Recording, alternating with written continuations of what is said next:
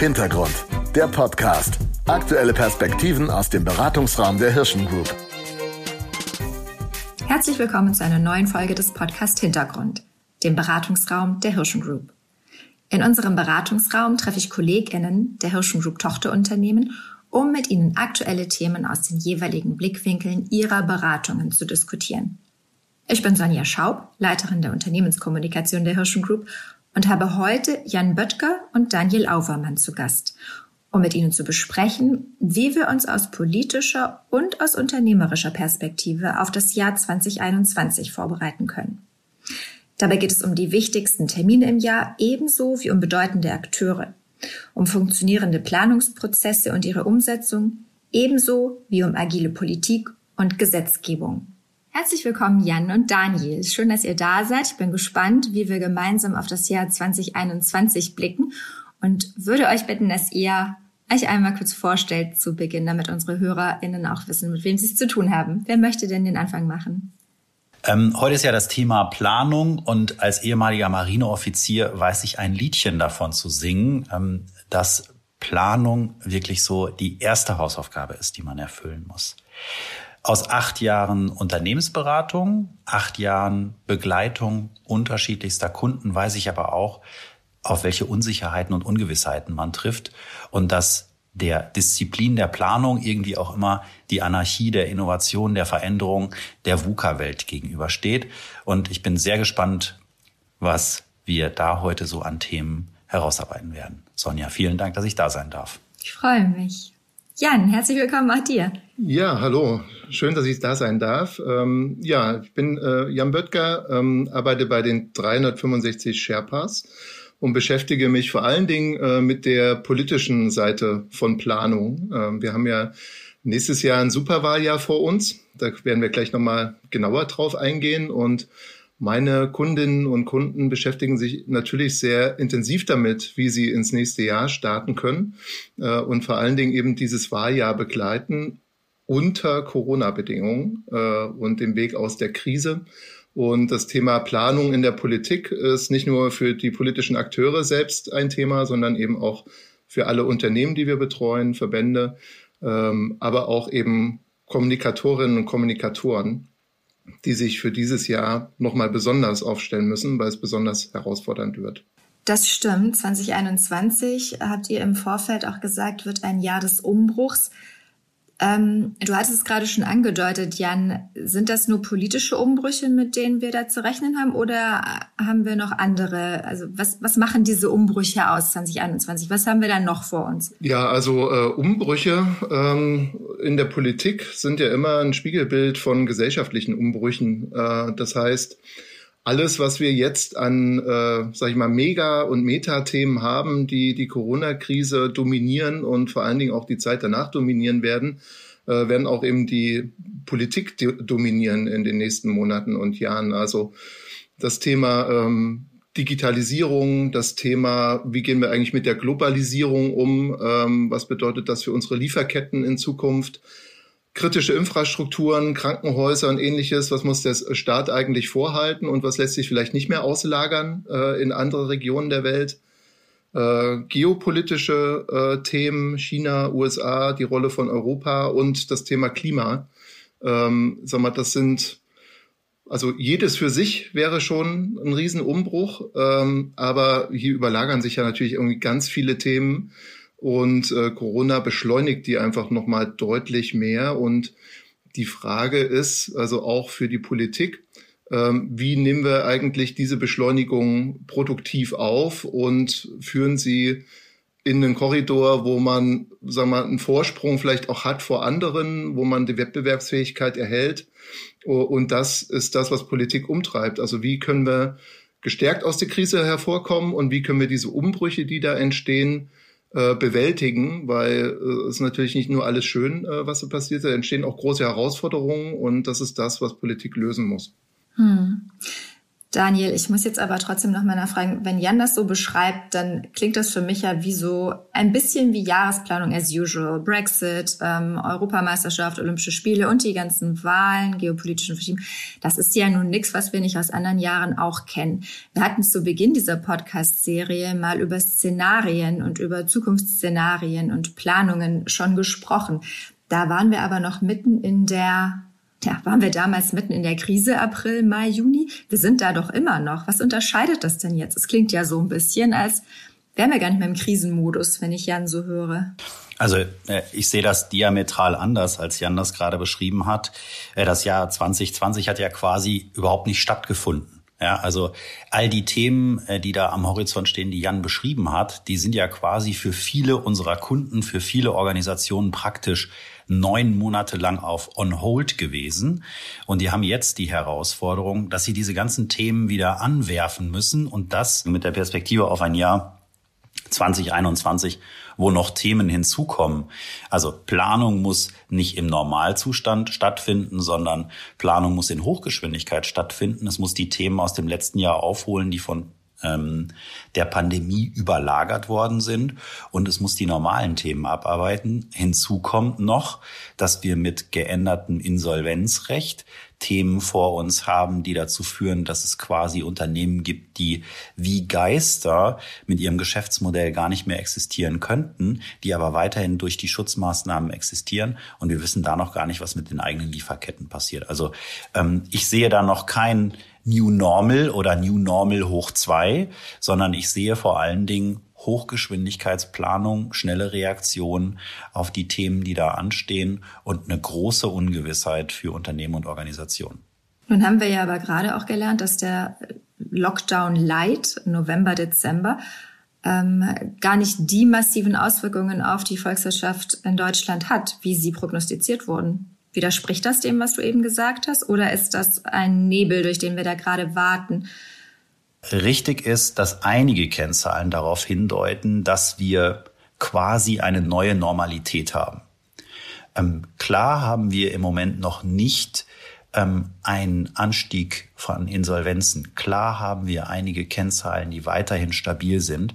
Da liegt aber so ein Nebel darüber, weil wir in einer Situation unterwegs sind, die eine Vergleichbarkeit überhaupt nicht möglich macht. Also wir können diesen Weihnachts-, Vorweihnachtsgeschäft überhaupt nicht mit irgendwelchen Vorweihnachtsgeschäften vergleichen, weil wir gar keinen Referenzpunkt dafür haben, was die aktuelle Situation angeht. Ob wir hier ähm, schon eine Perspektive am Horizont haben oder nicht. Jan, ich bin mir sicher, darauf möchtest du direkt antworten, oder? Ja, genau. Also das ist ja tatsächlich ein Trugschluss, dass ähm, sagen Themen politisch gerade on hold sind äh, oder gerade nicht stattfinden. Ähm, ich glaube, was wir noch mal ein bisschen abschichten müssen, ist die Wahrnehmung, vielleicht eine mediale Wahrnehmung äh, über Themen, die gerade stattfinden äh, und das, was politisch vorbereitet wird. Weil nicht nur wir, sagen wir, von Agenturseite oder auch die Wirtschaft bereitet sich vor auf das nächste Jahr, sondern die Politik an sich natürlich auch. Ähm, und Wahlprogramme, die im nächsten Jahr relevant werden für das Jahr und dann auch später für einen Koalitionsvertrag, die werden schon längst geschrieben. Da sind die schon seit drei Monaten dran. Oder sind schon geschrieben. Oder sind schon Oder geschrieben. Sind schon geschrieben. Richtig. Also, wir haben es ja gesehen. Genau, und äh, das ist, glaube ich, das, was man einfach mit Blick auf Planung auch immer berücksichtigen muss. Was sind eigentlich auch die Vorläufe, die äh, auf Stakeholder-Seite stattfinden? Und äh, alle, äh, also Thematiken zum Thema Klima, Digitalisierung und andere, da gibt's natürlich schon wahnsinnig viel Vorarbeit äh, und äh, da ist schon viel vorgedacht worden. Äh, und das ist auch ein Punkt, äh, den man berücksichtigen muss beim Thema Planung. Man darf nicht zu spät damit einsetzen. Und wenn ich erst im nächsten Jahr, im Januar mir sage, ach, jetzt ist aber irgendwie ein Wahljahr, jetzt muss ich mich drauf einstellen, dann ist es zu spät. Und ich gebe ähm, Daniel recht bei dem Thema, das ist, sagen, viel überlagert oder liegt auch ein Schleier über Themen, aber ähm, die kommen wieder. die sind politisch vorbereitet. Und das ist nur eine Frage der Zeit, bis sie dann auch wieder eine öffentliche Agenda haben, ähm, die dann wiederum andere Themen überlagert. Ne? Also weil wir natürlich auch im Laufe des nächsten Jahres Corona ein Stück weit zurücktreten wird, sobald es dann auch mehr und mehr Lösungen gibt und die Themen dann mit voller Wucht, äh, spätestens im Sommer, würde ich sagen, wieder zurück sind. Und dann wäre es mit Blick auf eine präventive Planung eines Wirtschaftslenkers viel zu spät einzusetzen. Deswegen muss ich mich eben jetzt schon sehr intensiv mit diesen Themen auseinandersetzen, äh, die dann wieder aufs Trapez der politischen und medialen Kommunikation kommen. Andererseits entscheidet ja natürlich in so einem Wahljahr auch niemand irgendetwas. Ich könnte ja auch sagen, also ja, entweder ich nehme jetzt aktiv Einfluss oder aber ich habe jetzt erstmal ein Dreivierteljahr Ruhe oder ein Jahr, weil bis nach der Wahl entscheidet sich sowieso nichts Neues. Das würde aber den, den Need Themen, die man zurückstellen musste, aufzuholen, noch potenzieren. Also, was meinte ich mit den Themen, die man zurückgestellt hat? Ja, natürlich gab es Entwicklungen bei Klimaschutz, natürlich gab es Entwicklungen bei Migrationsthemen, aber all diese Themen konnten viele Entscheider nicht angehen, weil sie in einer Reaktionsphase sind. Mein Aufruf ist, jetzt schon in der Planung in die Aktion zu gehen und dieses Planungsgap aufzuholen zu den großen Megatrends und Entwicklungen, die passiert sind und die parallel zu Corona und Pandemie weitergelaufen sind. Lockdown 1 und Lockdown 2, bei allem Respekt, wenn wir in zwei Jahren darauf zurückgucken, dann wird das einfach die Wahrnehmung sein, das war das Jahr der Pandemie, da geht es nicht um Lockdown 1 oder 2. Also heißt es jetzt aufholen, was ich an Defiziten in der Planung habe, nicht verschlafen, dass im nächsten Jahr fundamentale Entwicklungen anstehen, auch wenn da keine Entscheidungen getroffen haben. Das würde noch den Planungsgap potenzieren. Was sind deine Top 3 Themen aus unternehmerischer Sicht, wo jetzt wirklich dringend Fokus drauf muss? Immer Geschäftsmodell. Also als Unternehmer geht es darum, mein Unternehmen substanziell aufzustellen und sicherzustellen, dass ich auch im nächsten Jahr noch mit meinem Geschäftsmodell unterwegs bin. Darauf muss ich schauen. Ich muss mir anschauen, ähm, wie sehen meine Zuliefererketten aus und ich muss mir anschauen, wie ist mein Markt. Das ist Reboot, ne? Darüber hatten wir schon ausführlich einmal gesprochen in diesem Podcast. Genau. Hm. Aber das bleibt ja nach wie vor richtig. Also mein Unternehmen zu überprüfen hinsichtlich des Geschäftsmodells bleibt jeden Tag richtig. Mhm. Nummer zwei, darauf schauen, wie komme ich in einen rollierenden Planungsprozess. Das heißt, wenn ich gerade über ein Gap gesprochen habe, dass Themen zurückgestellt werden müssen oder mussten, weil ich in einer Reaktionsphase bin, muss ich jetzt darauf achten, dass ich schnell aufhole, dass ich diese Themen wieder in den Fokus ziehe und dass ich dafür sorge, dass ich regelmäßig überprüfe, ob meine Planung aktuell ist. Es reicht ja nicht, Ende 2020 oder Anfang 2021 auf 2021 und 2022 zu schauen, sondern ich muss hinsichtlich der Granularität all das, was in Monatsschritten vor mir liegt, sehr fein granular planen. Und ich muss aber auch eine grob granulare Planung haben, die weitergeht. Also meine Top 3. Erstens Geschäftsmodell überprüfen. Zweitens rollierende Planung haben. Drittens darauf achten, dass ich fein granularer werde, je näher der Zeitabschnitt zu mir selber ist. Jan, aus politischer Perspektive, was sind die drei größten Themen, die drei dringlichsten Themen? Also das ist nochmal ein ganz wichtiger Aspekt, den Daniel anspricht, ähm, dass, weil wir so ein bisschen das Thema Jahresplanung haben. Ähm, eigentlich, wenn man sich mal anschaut, was wir an Themen vor uns haben, also nicht nur auch Geschäftsmodelle, die sich transformieren, wie gesagt, diese großen Metatrends, Klima, Digitalisierung und ähnliches, eigentlich müsste man äh, eher von einer Dekadenplanung sprechen oder mal mindestens einer Vierjahresplanung, also wenn wir im politischen Zyklen sind, dann geht es ja um eine Legislatur um vier Jahre auf Bundesebene. Und äh, mindestens den Zeithorizont muss man eigentlich im Blick nehmen, um antizipieren zu können, was kommt da auf uns zu. Ne? Weil das sind nicht nur im nächsten Jahr eine Bundestagswahl und sechs Landtagswahlen, sondern es ist eben auch die Frage, was passiert auf einer EU-Ebene beispielsweise mit den großen Programmen Green Deal und ähnlichen Dingen. Ähm, es ist die Frage nach dem Wahljahr 2022, Wir haben in Frankreich eine Präsidentschaftswahl, ähm, wo es äh, nicht ganz unwahrscheinlich ist, äh, dass vielleicht eine Rechtspopulistin Präsidentin wird. Das hat enorme Auswirkungen auf Europa. Ähm, global müssen wir nicht sprechen. Neuer Präsident. Wir haben den Konflikt USA-China.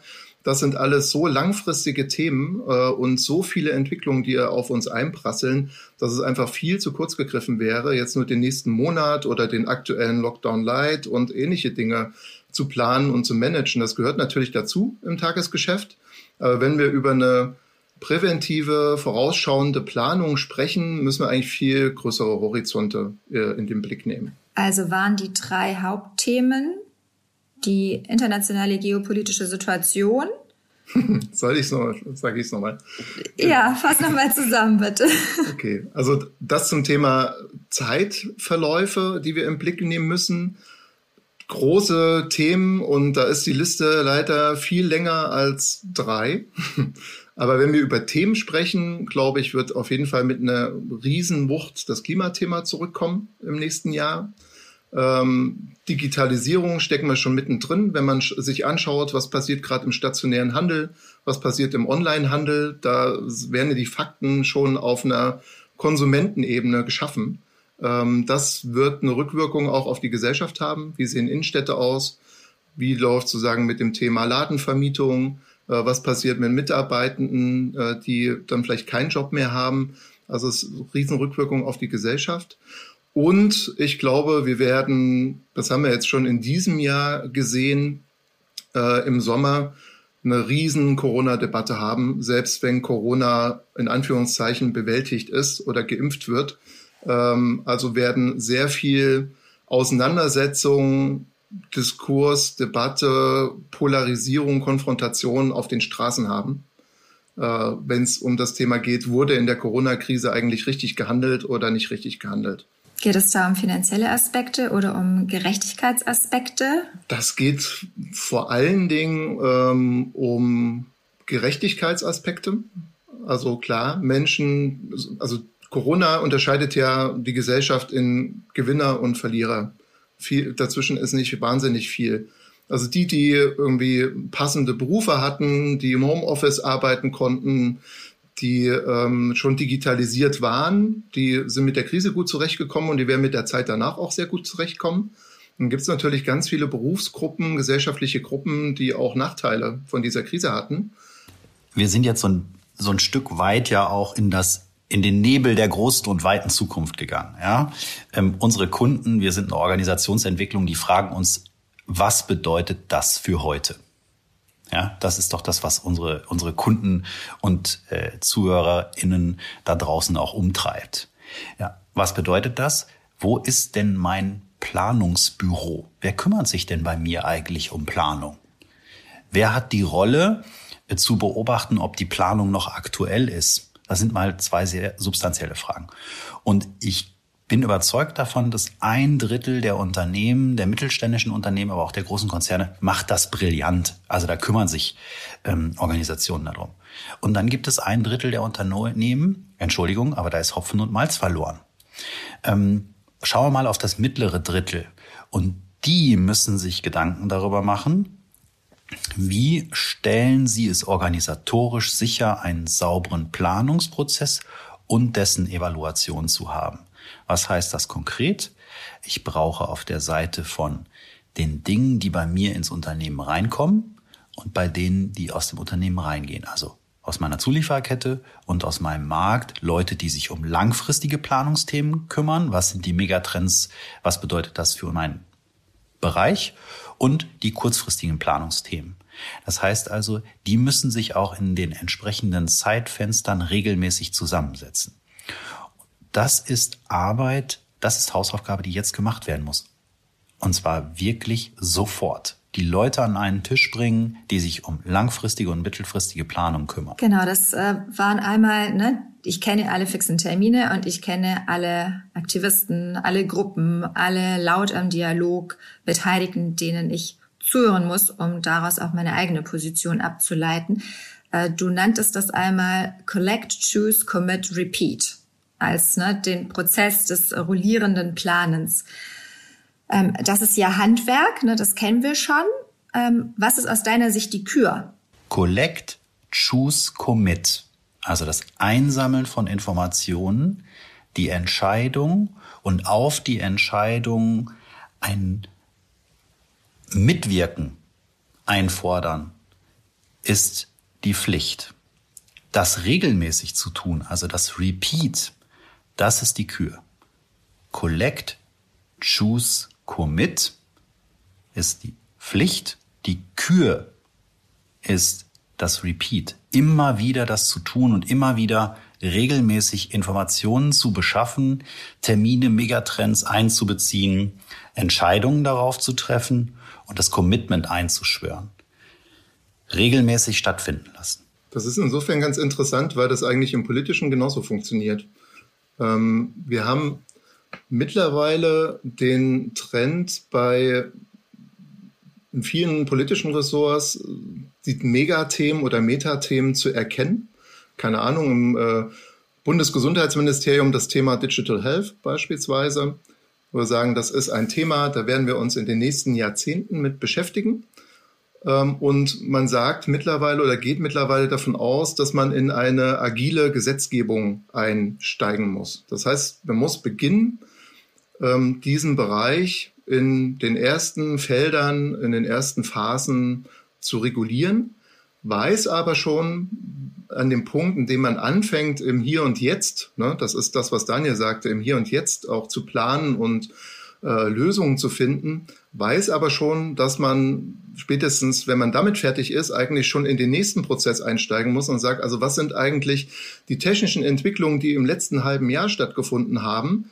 Ähm, was sind vielleicht die Regulierungsbereiche, die wir noch nicht angegangen sind, die wir jetzt als nächstes regeln müssen? Ja, und dann hat so ein Themenfeld eben nicht ein Gesetz, wie wir es äh, in anderen Bereichen haben, was dann 30 Jahre gilt, sondern dann ist klar, dass hier alle halbe Jahre, alle Jahre, alle zwei Jahre neue Regulierung in dem Bereich kommt, um immer mehr Entwicklungen, die stattgefunden haben in der Zwischenzeit, aufgenommen werden, verarbeitet werden, neu reguliert werden. Und das ist eigentlich so ein Trend, in dem wir immer weiter kommen, dass Politik natürlich auch merkt, Wirtschaft, Technologie verändert sich so schnell, wir können nicht mehr das eine Gesetz machen, was alles abdeckt und dann existiert das zehn Jahre, sondern wir müssen eigentlich immer wieder nachschärfen. Das ist auch so ein Wort aus der Corona-Krise gewesen. Immer wieder nachschärfen, justieren, neue Aspekte aufnehmen. Äh, und das ist was, also wenn ich auch gerade als äh, in der Wirtschaft äh, plane, was ich mir annehmen muss, weil es geht eben nicht nur darum, an dem einen Punkt da zu sein und zu sagen, jetzt hätte ich aber im Gesetz mal was gerne anders, weil das mein Geschäftsmodell betrifft, sondern ich muss immer kontinuierlich am Ball bleiben. Also ich muss wissen, was wird da diskutiert. Ich muss wissen, welche Stakeholder kommen da tatsächlich äh, sagen auf die Agenda und treiben das Thema und da kommen immer wieder neue dazu und es gehen alte. Ähm, und ich muss dann eben in der Lage sein, möglichst ja auch im, im politischen Bereich partnerschaftlich und kollaborativ unterwegs zu sein, ähm, weil es auch da darum geht, dass immer wieder Lösungen, neue Lösungen gesucht werden und auch die Bereitschaft da ist, neue Lösungswege, also zu erfahren, zu verarbeiten und aufzunehmen. Und ähm, das ist vielleicht auch ein ganz wichtiger Punkt beim Thema Planung, es nicht als einen punktuellen Akt zu verstehen, zu sagen, ich setze mich jetzt mal hin im Dezember und plane das nächste Jahr. Das ist ein kontinuierlicher Prozess. Ich muss immer dranbleiben, immer da sein, immer schauen, was sind die neuesten Entwicklungen, wo steht der Gesetzgeber, mit wem muss ich sprechen, ne? also gerade auch nach einer Wahl nächstes Jahr, wir werden neue Ansprechpartner haben äh, neue Mandatsträger, wer ist jetzt eigentlich für mich verantwortlich? Das heißt, ich muss so nah dran sein äh, und so äh, auch akzeptiert sein mit meinen Lösungen, mit meiner Expertise. Nur dann kann ich auch, sagen wir mal, einen Einfluss nehmen auf Themen. Äh, wenn ich das als eine punktuelle Übung sehe, dann bin ich immer hinten dran. Dann werde ich da nicht akzeptiert. Wieder aus der, der Perspektive der Organisationsentwickler. Wir bei Trafo haben äh, das ja als unser Thema, wo wir unsere Kunden unterstützen. Ich muss mich um alle Stakeholder kümmern. Wenn uns eins die Pandemie gelehrt hat, dann ist es doch, dass politische Gruppen und Megatrends sich durch solch fundamentale und globale Veränderungen wie die Pandemie, und das haben wir ja auch in der Vergangenheit schon an anderen Stellen in großen Krisen gesehen, damit verändern sich die Entscheiderinnen und Entscheider sehr, sehr schnell. Das heißt also, ich kann mich nicht auf eine politische Gruppierung konzentrieren, sondern ich muss da langfristig in Beziehungen in alle Richtungen investieren.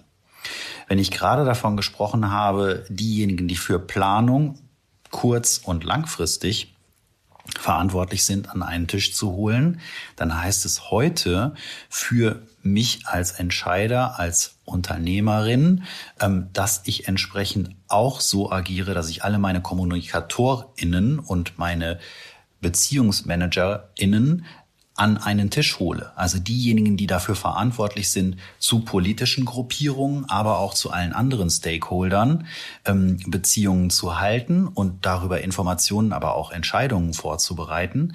Die müssen nah an den Entscheider, an mich als Unternehmerin auch herangeholt werden. Wir sind jetzt ähm, schon fast am Ende unserer Zeit, aber Daniel, ich muss das jetzt nachfragen, weil du in deiner Vorstellung ja vorhin auch von Anarchie gesprochen hast und in dem, was du uns jetzt aber gesagt hast, collect, choose, commit, repeat. Wo ist denn jetzt die Anarchie? Die Anarchie ist in jedem Repeat. Die Anarchie ist in jedem Momentum, dass ich berücksichtige, ob der Plan noch aktuell ist. Die Anarchie ist in jedem Momentum, wo ich beobachte, was draußen passiert und daraus auch Rückschlüsse ziehe, welche Wirkung das auf meinen eigenen Plan hat. Ähm, du hast gerade nach Kür und Pflicht gefragt.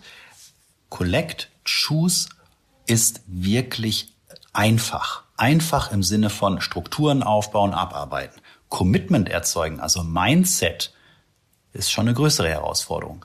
Das Ganze aber regelmäßig zu tun, dafür braucht es eine Menge an Anarchie, eine Menge Offenheit für die Themen, die da draußen passieren.